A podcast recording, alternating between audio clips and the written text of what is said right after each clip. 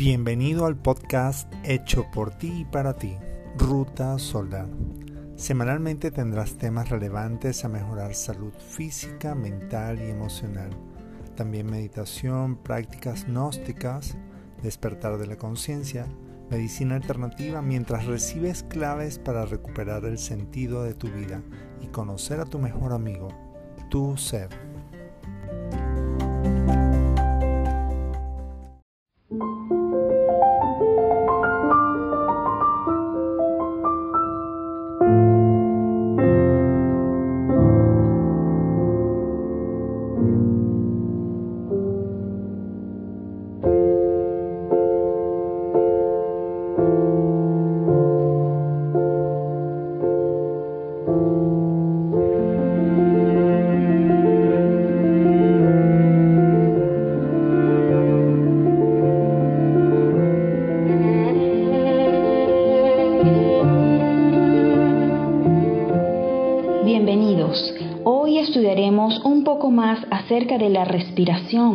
Ya que próximamente estaremos realizando prácticas de meditación, vocalización y de canalización de la energía, para lo cual se hace fundamental aumentar la capacidad respiratoria y aprender a respirar en forma completa.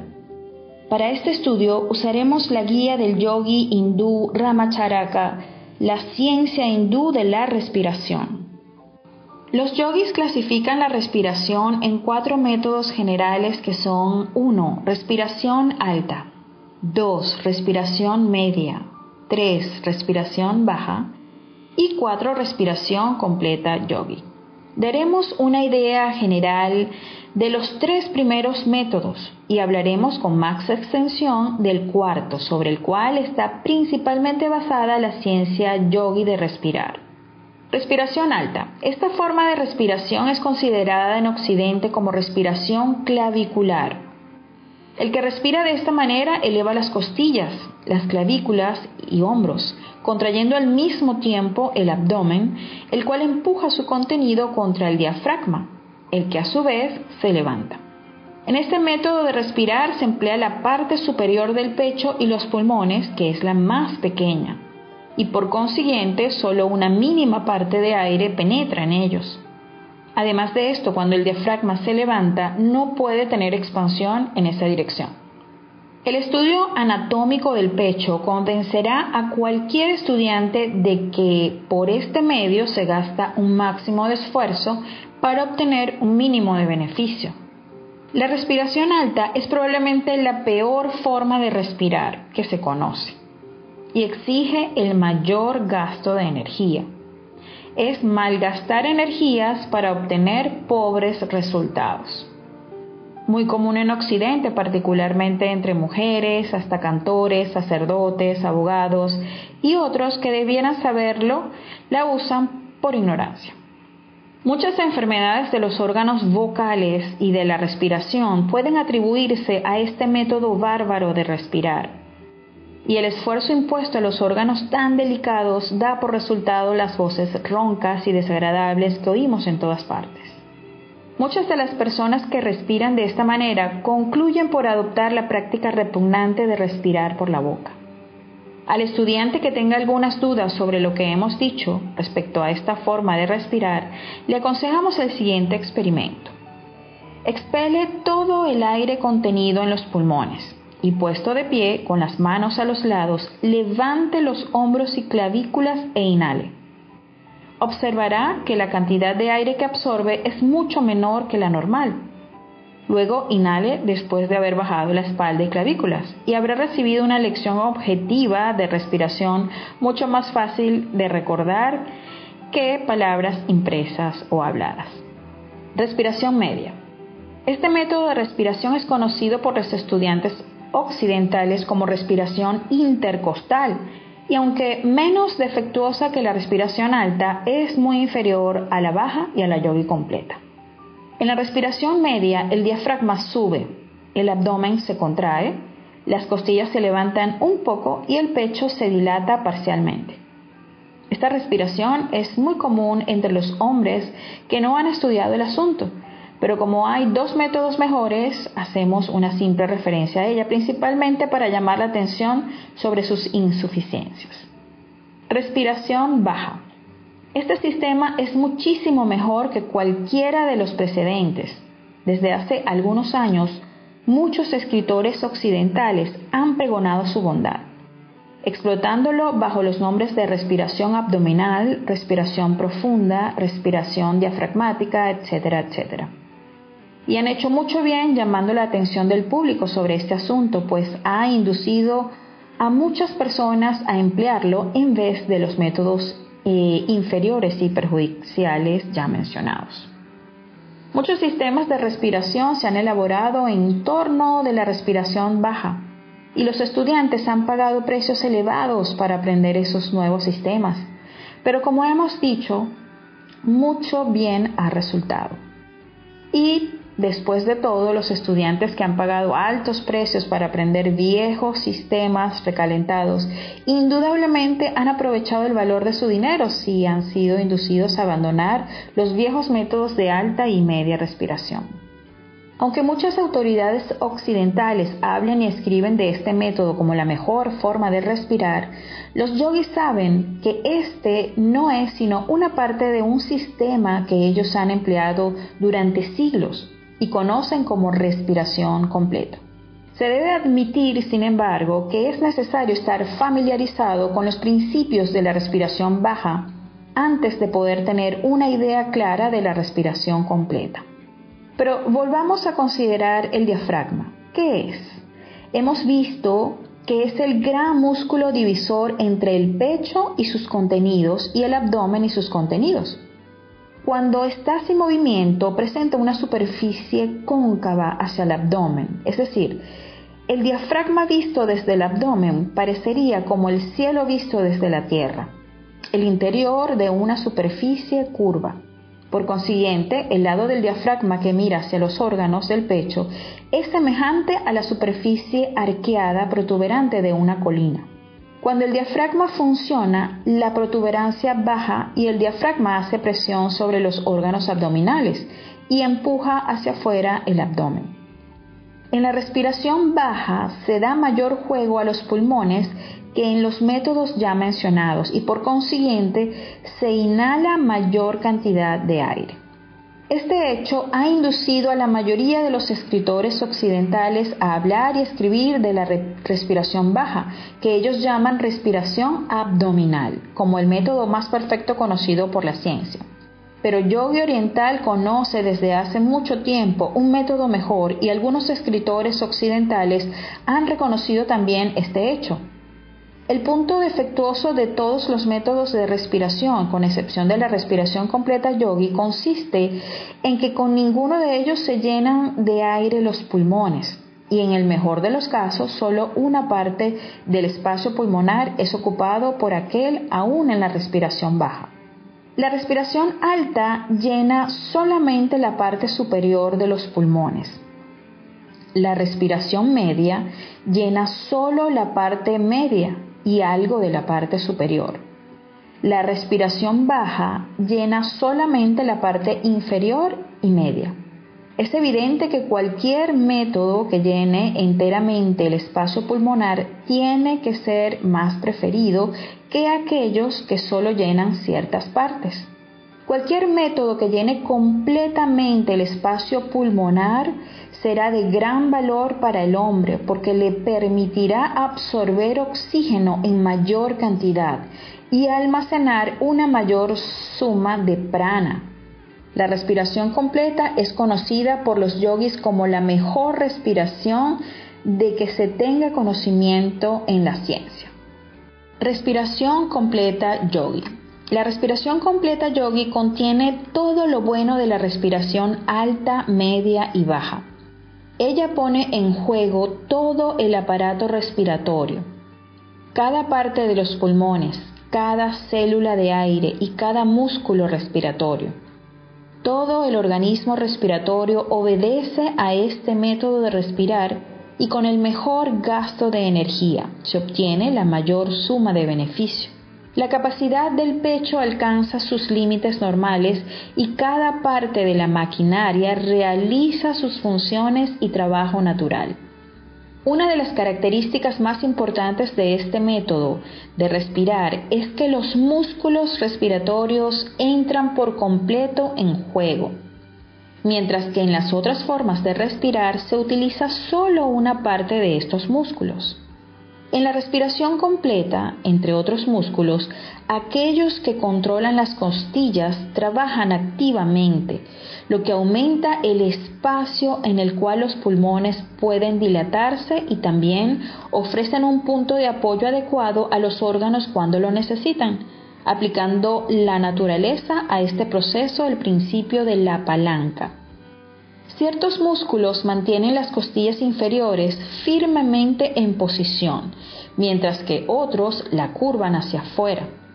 Así que por este método el diafragma está bajo perfecto control, es capaz de ejecutar debidamente sus funciones y prestar el máximo del servicio. En la acción de las costillas mencionadas más arriba, las costillas inferiores están controladas por el diafragma, que las tira ligeramente hacia abajo, mientras que otros músculos las mantienen en posición y los intercostales las fuerzan hacia afuera, resultando de esta acción combinada el aumento máximo de la cavidad del pecho. Además de esto, las costillas superiores son también elevadas y forzadas hacia afuera por los músculos intercostales lo que aumenta la capacidad de la parte superior del pecho a su mayor grado de extensión. Si estudian las características especiales de los cuatro métodos de respiración mencionados, notarán que la respiración completa comprende todos los aspectos benéficos de los otros tres métodos y además de las ventajas recíprocas que resultan de la acción combinada de la parte superior y media del pecho región diafragmática y el ritmo normal así obtenido. ¿Cómo se adquiere la respiración completa yogi? La respiración completa yogi es la respiración fundamental de toda la ciencia yogi de la respiración. Y el estudiante debe familiarizarse plenamente con ella y dominarla por completo antes de poder obtener resultados de las otras formas de respiración mencionadas no debe contentarse con aprender a medias, sino que debe trabajar seriamente hasta que llegue a constituir su método natural de respiración. Esto exigirá trabajo, tiempo y paciencia, pero sin ello jamás se obtiene nada de importancia. No es un camino llano el que conduce hacia la ciencia de la respiración, y el estudiante debe prepararse a practicar y trabajar seriamente si desea recoger algún fruto. Los resultados obtenidos por el completo dominio de la ciencia de respirar son grandes y ninguno que los haya alcanzado querrá volver a los viejos métodos. Dirá por el contrario a sus amigos que se considera sobradamente recompensado por todo su trabajo. Lo decimos para que se comprenda bien la importancia y la necesidad de dominar este método fundamental de la respiración yogi, en lugar de dejar de lado y ensayar de inmediato algunos de los ejercicios que se darán después y que podrían llamar más la atención. Nuevamente repetimos, comenzad bien y los resultados serán buenos. Pero si se descuida la base fundamental, toda la construcción se derrumbará tarde o temprano. Tal vez la mejor manera de enseñar cómo se adquiera la respiración completa yogi sería comenzar por simples instrucciones sobre la respiración misma seguidas de observaciones generales y después dar ejercicios para ampliar el pecho, los músculos y los pulmones, que han quedado incompletamente desarrollados debido a imperfectos métodos de respiración.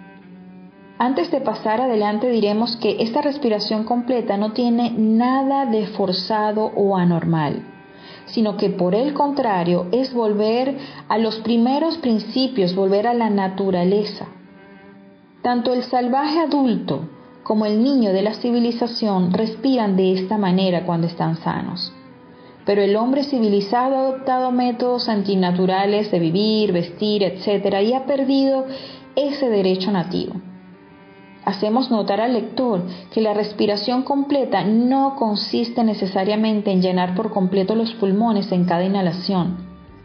Se puede inhalar la cantidad habitual de aire usando el método de respiración completa y distribuirlo en todas las partes de los pulmones, sea su cantidad mayor o menor, pero debiera inhalarse una serie de respiraciones completas varias veces al día y cuando se ofrezca la oportunidad con el objeto de conservar en orden y buenas condiciones el sistema.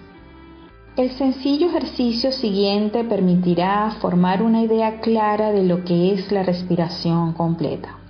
Número 1. De pie o sentado con el busto en posición vertical y respirando por las fosas nasales, se inhala firmemente, llenando primero la parte inferior de los pulmones, lo que se obtiene poniendo en juego el diafragma, el cual al descender ejerce una leve presión sobre los órganos abdominales y empuja la pared frontal del abdomen. Después se llena la región media de los pulmones, haciendo salir las costillas inferiores, esternón y pecho. Luego se llena la parte alta de los pulmones, adelantando la superior del pecho, levantándose este, incluyendo los seis o siete pares de costillas superiores. En el movimiento final, la parte inferior del abdomen se contraerá ligeramente, cuyo movimiento da apoyo a los pulmones y también ayuda a llenar su parte superior.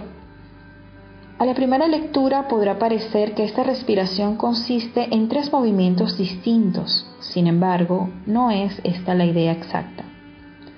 La inhalación es continua y toda la cavidad torácica desde el diafragma hasta el punto más elevado del pecho en la región clavicular se dilata con movimiento uniforme. Debe evitarse las inhalaciones bruscas y esforzarse por obtener una acción regular y continua. La práctica dominará pronto la tendencia a dividir la inhalación en tres movimientos y dará por resultado una respiración continua y uniforme. Bastarán pocos ensayos para que se pueda completar la inhalación en un par de segundos. Número 2. Retener la respiración algunos segundos. Número 3. Exhalar muy despacio manteniendo el pecho en posición firme, entrando un poco el abdomen y elevándolo lentamente a medida que el aire sale de los pulmones. Cuando el aire ha sido exhalado completamente, aflojad el pecho y el abdomen. Una pequeña práctica hará fácil esta parte del ejercicio y una vez adquirida, el movimiento se ejecutará casi automáticamente. Se notará que por este método de respirar todos los órganos del aparato respiratorio entran en acción y todas las partes de los pulmones funcionarán, incluso las más apartadas células aire. La cavidad del pecho se expande en todas direcciones. Se observará también que la respiración completa es en realidad una combinación de las respiraciones baja, media y alta, sucediéndose rápidamente en el orden indicado de tal manera que forman una respiración uniforme, continua y completa. Si se practica el ejercicio delante de un gran espejo, colocando ligeramente la mano sobre el abdomen de manera que se puedan sentir los movimientos, se notará que eso ayuda mucho a comprender el mecanismo de las 15 respiraciones completas. Al fin de la inhalación es útil levantar de vez en cuando los hombros, que a su vez elevan las clavículas y permiten al aire pasar libremente al pequeño lóbulo superior del pulmón derecho, donde se origina algunas veces la tuberculosis. Al principio se encontrarán más o menos dificultades en dominar la respiración completa, pero con un poco de práctica ellas se allanarán y cuando se haya adquirido no se volverá voluntariamente a los antiguos métodos.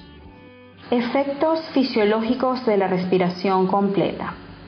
Difícilmente se podrá hablar demasiado de las ventajas que resultan de la práctica de la respiración completa sin embargo, el estudiante que haya prestado atención a lo anterior apenas puede tener necesidad de que se le señalen tales ventajas. La práctica de la respiración completa hará a cualquier persona inmune a la consunción y otras afecciones pulmonares y alejará hasta la posibilidad de contraer resfríos, bronquitis, etc. La consunción es debida principalmente a una disminución de la vitalidad, que puede ser atribuida a la inhalación insuficiente de aire. La disminución de vitalidad deja al organismo sin defensa contra los ataques de los gérmenes de la enfermedad.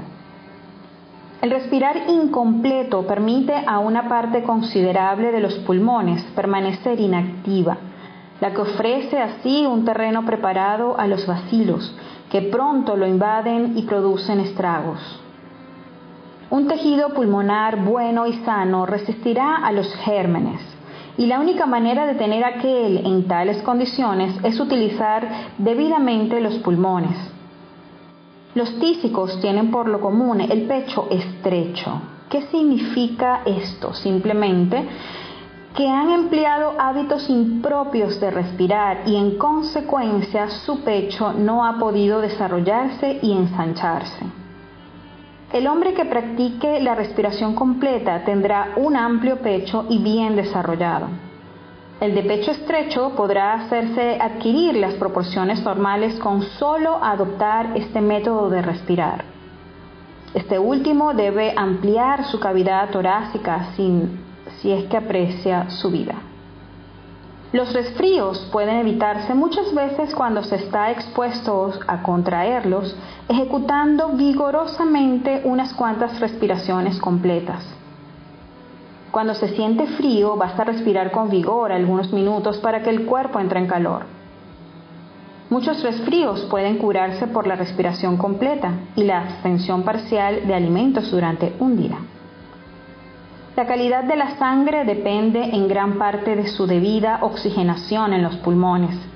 Y si esta oxigenación es incompleta, la sangre se empobrece, se carga de toda clase de impurezas, el sistema sufre por falta de nutrición y se envenena a causa de los productos de desperdicios no eliminados. Como todo el cuerpo, cada órgano y cada parte depende de la sangre para su nutrición. Es evidente que una sangre impura producirá un efecto perjudicial sobre el sistema entero. El remedio es sencillo. Practíquese la respiración completa yogi. El estómago y otros órganos de nutrición sufren mucho con la respiración imperfecta. No solamente se nutre mal a causa de la falta de oxígeno, sino que como el alimento debe absorber oxígeno de la sangre antes de poderse digerir y asimilar, es fácil ver cómo la digestión y la asimilación sufren por una defectuosa respiración. Y cuando la asimilación no es normal, el sistema recibe cada vez menos nutrición. El apetito se pierde, el vigor corporal desaparece, la fuerza disminuye y el hombre declina y se marchita. Todo por la respiración defectuosa. El mismo sistema nervioso sufre con la respiración incompleta y por lo tanto el cerebro, médula espinal, centros nerviosos y aún los nervios se tornan pobres e insuficientes instrumentos para generar, almacenar y transmitir las corrientes nerviosas cuando no son suficientemente nutridos por la sangre. Existe otro aspecto del asunto y es que las mismas corrientes nerviosas o más bien la fuerza que de ellas emana disminuye por falta de una respiración correcta. Pero esto pertenece a otra fase de la cuestión que trataremos luego. Concretándonos por ahora a dirigir la atención sobre el hecho de que el mecanismo nervioso se hace un instrumento ineficaz para transmitir la fuerza nerviosa como resultado indirecto de la falta de una propia respiración. En la práctica de la respiración completa, el diafragma se contrae durante la inhalación y ejerce una leve presión sobre el hígado, estómago y otros órganos que en combinación con el ritmo de, de los pulmones actúa como suave masaje de estos órganos. Estimula su acción y funcionamiento normal. Cada inhalación colabora en este ejercicio interno y asiste a la producción de una circulación normal en los órganos de nutrición y eliminación. En la respiración alta y media de los órganos pierden el beneficio resultante de este masaje interno. El mundo occidental está prestando mucha atención a la cultura física en estos momentos, lo que es muy conveniente, pero en su entusiasmo no debe olvidar que el ejercicio de los músculos externos no es todo. Los órganos internos necesitan también ejercicio y el plan de la naturaleza para este fin es la respiración normal y el diafragma su principal instrumento.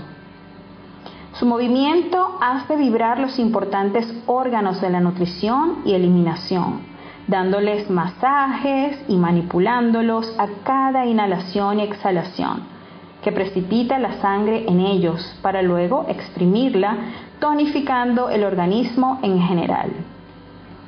Todo órgano o parte del cuerpo que no se ejercite se atrofia gradualmente y deja de funcionar como es debido. La falta de ejercicio interno producido por la acción diafragmática conduce a la enfermedad de los órganos. La respiración completa determina a la vez el movimiento propio del diafragma y ejercita la parte media y superior del pecho. Es en verdad completa en su acción.